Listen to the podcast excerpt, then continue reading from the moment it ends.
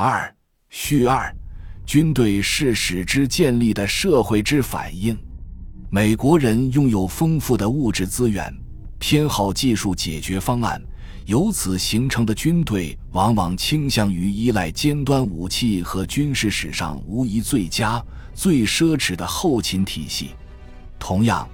过去一百五十年的德国军队也反映出德国人在组织和纪律方面的国民性。但在几个关键方面，从第一次世界大战的灰烬中重生，并在极其不利的情况下差一点赢得第二次世界大战的德国军队，却与形成这支军队的社会截然不同。从某种程度上说，许多人对德国社会及其性格特点的普遍看法具有一定程度的正确性。这些特点包括几乎不加质疑的接受权威、社会僵化、专注于保存记录、文书工作和各种形式的官僚程序。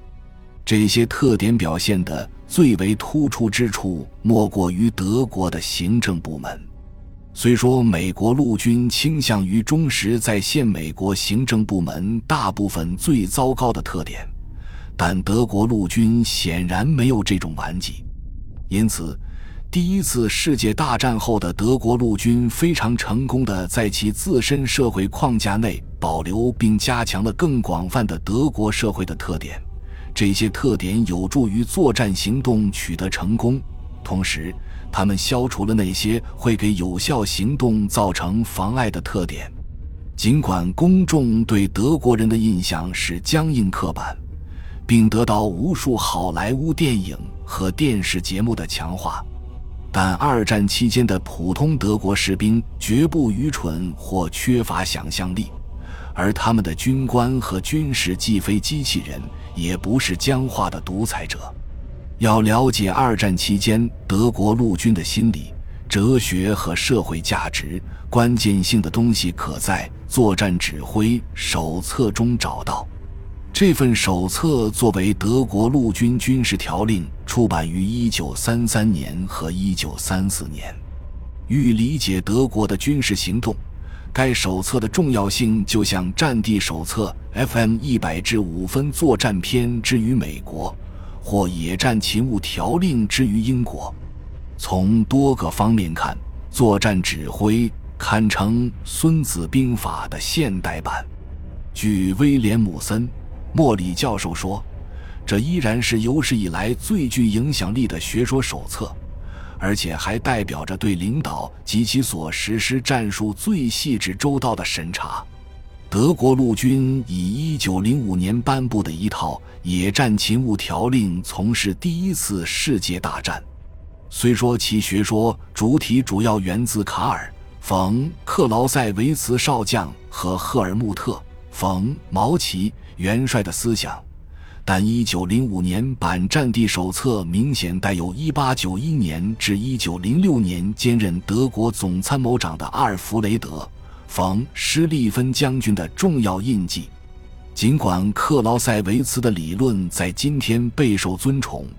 但1945年前德国陆军中的许多人要么拒不接受，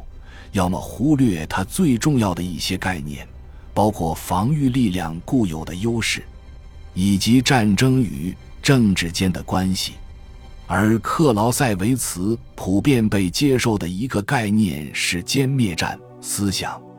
由于德国在欧洲的地理位置，德国军事规划者普遍认为他们必须能从事一场两线战争。为成功做到这一点，他们就应该一个接一个地击败对手。而不是同时与多个对手交锋，这意味着一场场短暂而又猛烈的战争。每场战争取决于通过一场决定性会战歼灭一个对手，或者说依次消灭敌军。于是，施利分成了歼灭原则的信徒。某些历史学家认为他的这个概念远远超出克劳塞维茨的预想。另一些人则认为他不过是战争哲学家的忠实回应者。不管怎样，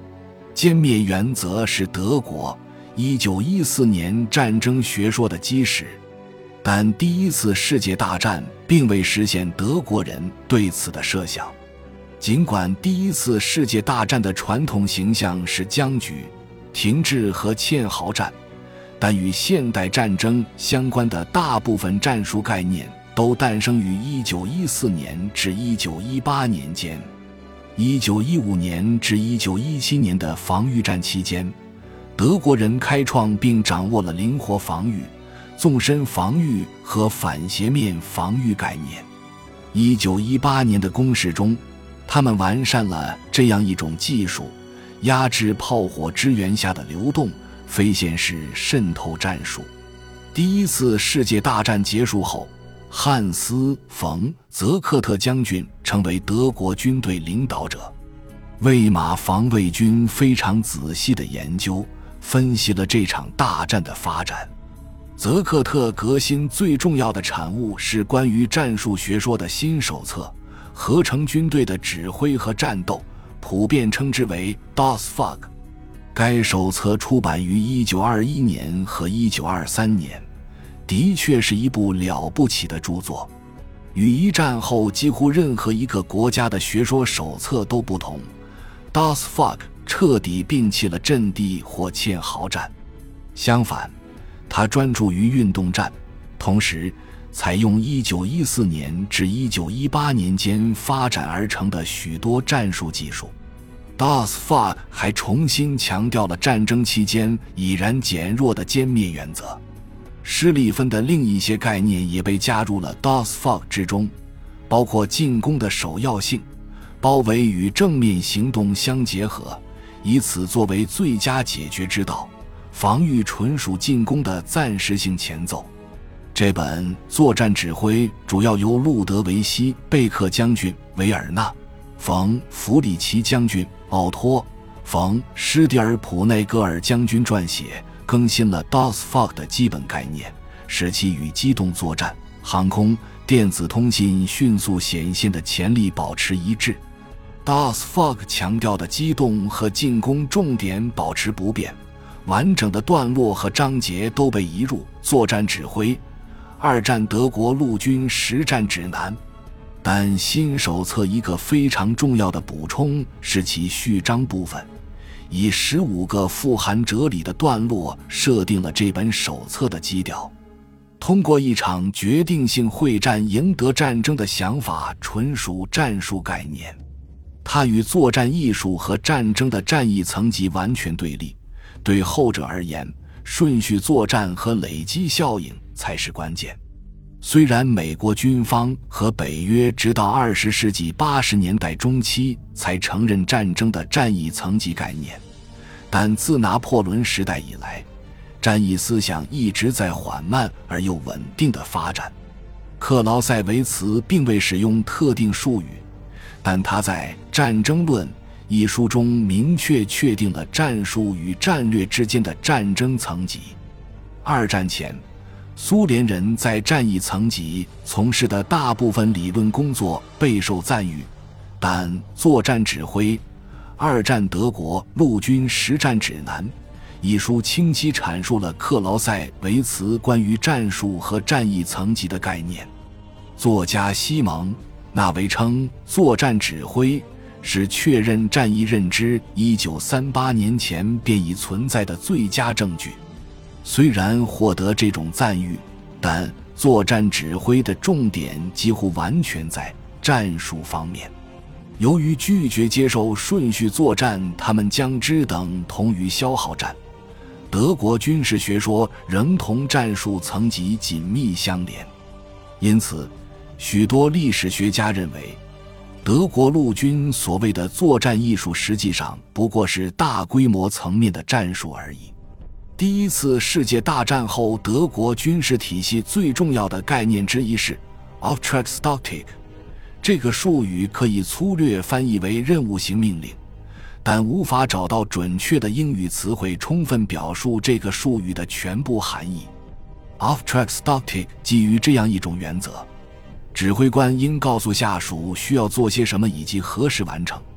但没有必要告诉他们该如何去做。遂行任务的过程中，下级指挥官拥有很大的自由度，完全可以充分发挥主动性。在第一次世界大战之前，当时的德国陆军实施作战的原则被称为指令领导，同 Auftragstaktik 类似，但只委托集团军级指挥官，在他们执行使命时赋予其广泛的自行处理权。而一战后 d o s f o r 创建并引入作战指挥的 Auftragstaktik，将该原则拓展到最低级别的班长。必要时，甚至可以扩展到单兵。冯·泽克特在一九二五年的魏玛国防军总司令观察报告中如此写道：“目前最重要的是加强个人的责任，特别是他的行动独立性，从而提高整个军队的效率。外部环境施加的限制使，我们得以在思想上获得更大自由度，并获得提高个人能力的有益结果。”欲让 off-track stocktake 奏效，受领任务的下级军官，甚至是普通士兵，必须充分理解上级的意图。大多数情况下，指的是更高一级指挥官的意图。当然，这意味着下级军官必须明白为什么。如果他不明白，就有义务提问。相反，下达命令的上级指挥官有义务作出解释。这种过程并不符合军事组织一贯给人留下的刻板印象，也不是德国社会的特点。因此，我们发现，作战指挥中的一些段落，时至今日仍被世界上的许多军队视为激进。战争的进行受到持续发展的影响，新武器决定了不断变化的形势，必须预料到它们的出现，并评估其影响。然后必须迅速将这些武器投入使用。从事战争的教训无法以条令的形式详尽汇编，明确阐述的原则必须根据实际情况加以使用。指挥一支军队及其下属部队，要求指挥官具有清晰视野、极具远见的判断力，能做出独立和果断的决定，并坚定不移。积极地加以执行。从最年轻的士兵起，所有人必须在任何时候和任何情况下全身心投入。只有这样，整支部队才能在一场决定性行动中发挥作用。虽然德国人顺从上级领导的传统和遵守明确程序的偏好同 Auftragstaktik 格格不入。但德国陆军将这种战术发挥到历史上任何一支军队都难以超越的程度。奇怪的是，这个术语并未出现在作战指挥的刊本中，但相关概念明确无误地穿插于整本手册。例如，可参见第六、第九、第十、第十五、第三十六、第三十七、第七十三、第七十四、第七十五。第七十六段，第十五段尤为重要。泽克特组建十万人的魏玛防卫军时，设想的是一支双重目的的军队。最初，这是一支小型、职业化、高素质的军队，是一股精兵，但它也是一支骨干力量。日后将为一支大幅度扩充的军队提供指挥人员。因此。泽克特也在设计一支 Fire Here 指挥官队伍。通过添加第十五段作战指挥的作者们给魏玛防卫军所有成员下达了通告。一九三四年十月一日，作战指挥第二部分出版后不久，希特勒下令将魏玛防卫军的规模秘密扩充三倍。一九三五年三月。纳粹德国重新采用征兵制，建立起一支三十八个师、约六十万人的客观基础力量。到一九四三年十月，德国军官团的人数达到二十四万六千四百五十三人，十年内扩充了六十四倍。军官团的迅速扩充自然造成一些机构压力和社会紧张。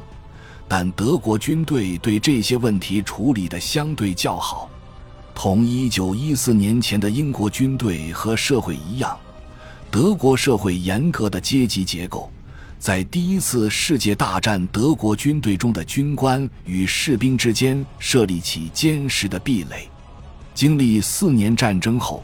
面对1918年的战败，这些社会壁垒成为分裂德国军队的断裂线，而这个国家也经历了政治和社会革命。战后。泽克特实施革新，着手消除军队内部这些壁垒，以便在相互信任、相互尊重、真正的手足情谊的基础上，建立一支更具凝聚力的作战力量，而无关某人的社会背景或他的军事职责及权力级别。因此，我们在作战指挥中读到了这些段落。从某种意义上说，军官既是领导者，又是教师。他不仅要了解部下，富有正义感，还必须以渊博的知识、丰富的经验、高尚的品德、严格的自律和高度的勇气赢得赞誉。领导者必须和他们的部下同吃同睡，同生死共患难，分享他们的喜悦和悲伤。只有这样。他们才能切实掌握战斗力的真实状况，了解士兵们的需求。最初的 DOSFOG 和随后的作战指挥在重新定义德国陆军的社会景观方面取得巨大成功。F.W. 冯梅伦廷少将在二战后的经典著作《坦克战》中写道：“在威尼斯一家旅馆用餐时，我和司机同桌。”这是意大利人深感惊异。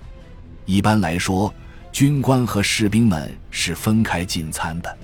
但像这次这样，一名军官和一名士兵共同执行一项任务，一同用餐是理所当然的。与1918年不同，我们对官兵一致的认识从未动摇过，甚至到1945年，德国陆军中也没有出现腐败的迹象。第十四章装甲战车和第十五章空中力量，是作战指挥中最有趣的部分。这两章都引自 DOSFOG 并加以更新，而 DOSFOG 是凡尔赛合约明确限制德国拥有此类武器后撰写的。在对该手册的简介中，冯·泽克特证实了其中包含的内容。这些条令基于一支军队的实力。军械和装备适用于一支一流现代化军事力量，而不是目前根据和平条约组建的十万人的德国陆军。只有保持对我们现在被褫夺的战斗武器的鲜活记忆，我们才能找到抗击拥有现代装备之敌的办法和手段。缺乏这些武器，绝不能导致进攻时犹豫不决。就连德军第一个装甲师组建、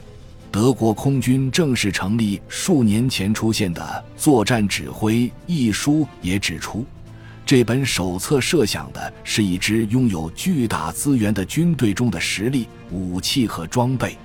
德军最初的三个装甲师，一九三五年秋季组建，但到一九三七年九月秋季大演习才全面投入使用。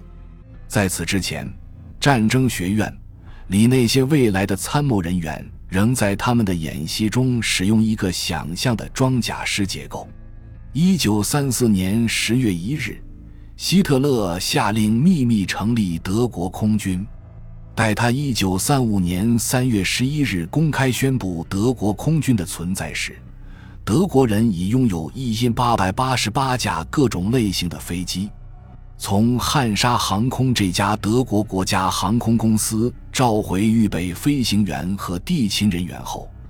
德国空军几周内增加到两万名官兵。作战指挥的撰写预料到新武器技术的出现，例如手册第七百八十三段指出，预计作战飞机之间会引入空对空无线电通信。但手册中的部分内容到一九三九年显然已过时。德国人的确已着手更新作战指挥。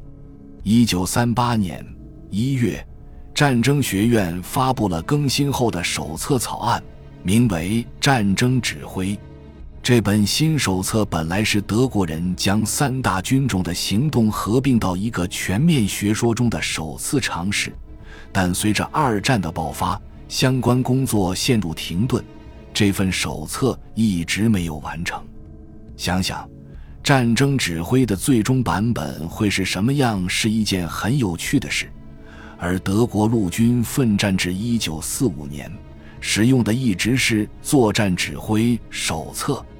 对德国陆军的普遍观点集中于他们作为进攻机动大师的声誉，但情况需要时，他们也能实施娴熟顽强的防御。如前所述，德国人在第一次世界大战期间便已发展出同现代战场防御相关的大部分概念，就像纳维所说的那样。作战指挥反映出一种进攻和防御平衡的方式，将这二者视为战役机动的基本互补形式。二战期间的德军指挥官，特别是陆军元帅瓦尔特·莫德尔，一次次实施熟练的防御。第五百六十四段和第五百六十六段列出的原则。读上去就像为1944年许特根森林战役所写的剧本。在那里，寡不敌众、装备不佳的守军在三个月内给美军造成近2.5万人伤亡。当然，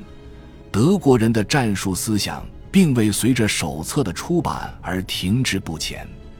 冯·梅伦廷在《坦克战》一书中指出。德国总参谋部1935年至1937年间就如何使用坦克的问题发生激烈争执。时任总参谋长的贝克显然希望遵循法国的学说，将坦克的用途限制在近距离支援步兵方面，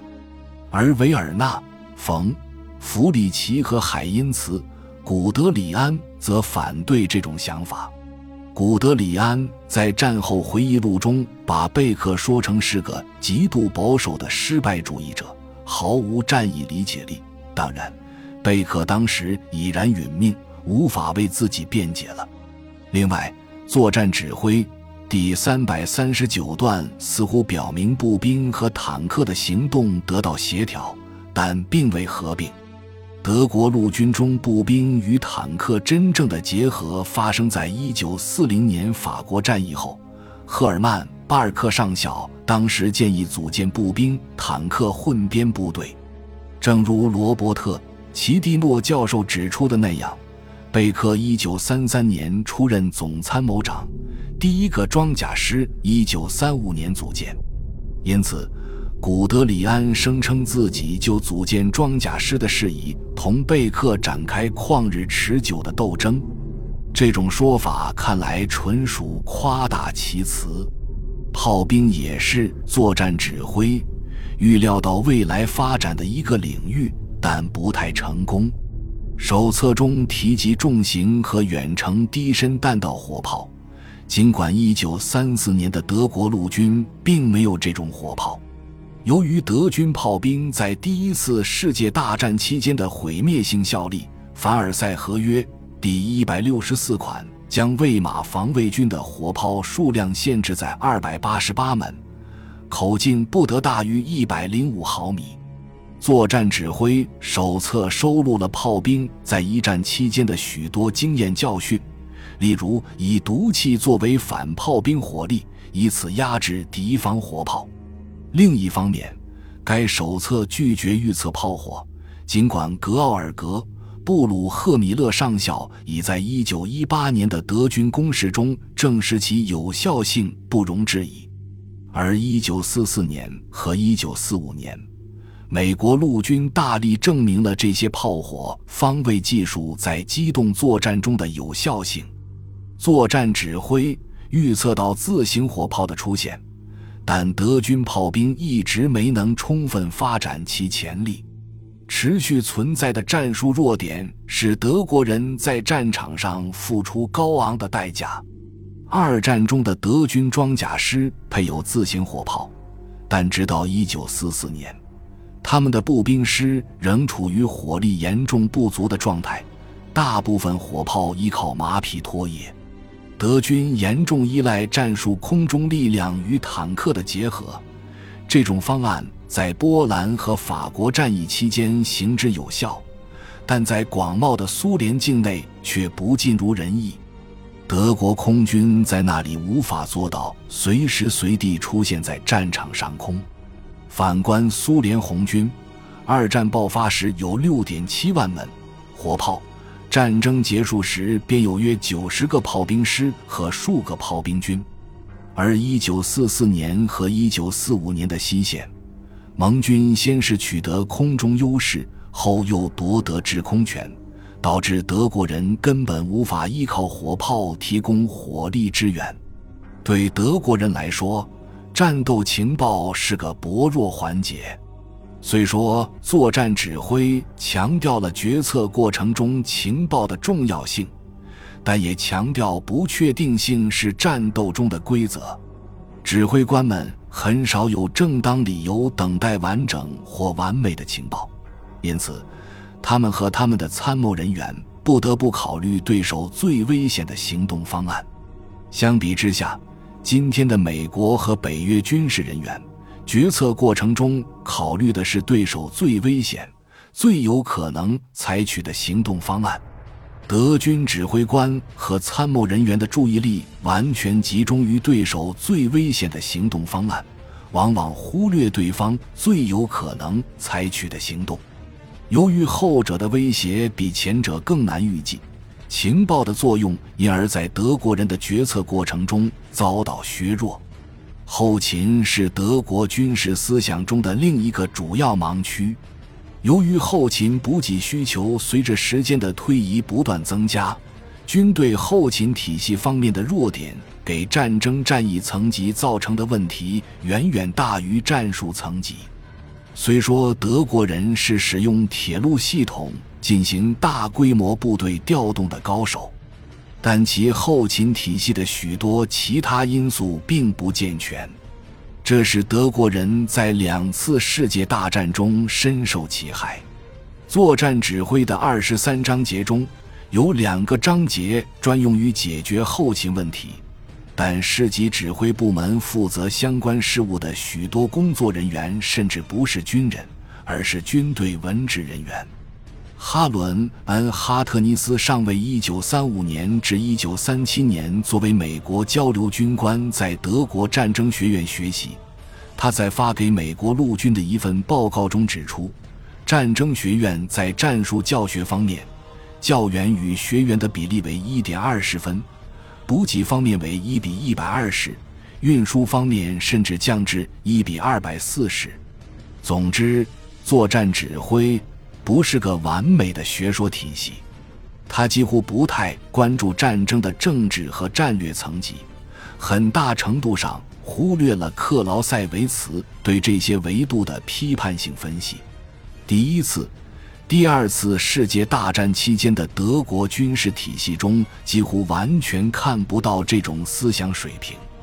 他们为此付出了相应的代价，但是。德国军官教育体系根本不是为培养诸如乔治 ·C· 马歇尔、德怀特、伊·艾森豪威尔、艾伦 ·F· 布鲁克或科林·鲍威尔这种高级指挥官而设，因此，德国产生了像埃尔温·隆美尔这种卓越甚至辉煌的战地指挥官，但他们对宏伟的战略知之甚少。埃里希·冯·曼施泰因和阿尔贝特·凯瑟琳是二战期间德军战地指挥官中明显的例外，而贝克的个人著作则表明，他非常清楚克劳塞维茨定义的政策与战争之间的关系。尽管存在缺点，但作战指挥仍是当代遥遥领先的学说手册。其目的不是赋予德军指挥官如何赢得战斗的秘诀，而是旨在给予他们一套适用于复杂、独特战斗情况的治理工具。就像詹姆斯·科勒姆指出的那样，学说这个词在德语中并不常见，使用这个词时，并不代表正确行事方式的意思，就像美国人倾向将其用于战术那样。评论德国战争学院培养未来总参军官的训练哲学时，哈特尼斯尚未写道：“得出的解决方案也许不够完美，或者说算不上最佳。可如果这是个可行的解决方案，能够以手头现有手段加以执行。”这就是个经得起战斗考验的方案，与其他或多或少在细节方面似乎更好的解决方案同样值得称赞。决策的目标是得出可行的解决方案。战争中很少能得到完美的解决方案。哈特尼斯作为一名交流军官学员，在德国战争学院学习一年后。阿尔伯特·西魏德迈上尉更为简洁地指出：充满勇气、大胆、果断性的不完善计划或决策，强过陷入不确定性的完美计划。虽然作战指挥到第二次世界大战中期已存在十年，但仍包含许多种子，使一些德国最伟大的指挥官得以在战场上创新，例如。许多人认为，以八十八毫米高射炮打坦克这种极为成功的权宜之策，是隆美尔在北非对付英国人期间创造的。此举确实令英军深感意外，但在七年前，战地指挥手册已明确指出，八百一十二防空武器用于地面行动会降低其主要作用的效力，应限于特殊情况。这种用途仅适用于作为防御火力打击近距离内的战车。作战指挥，并不是一本关于参谋人员形式和程序的手册。两次世界大战中的德国陆军拥有出色组织、训练有素的参谋人员。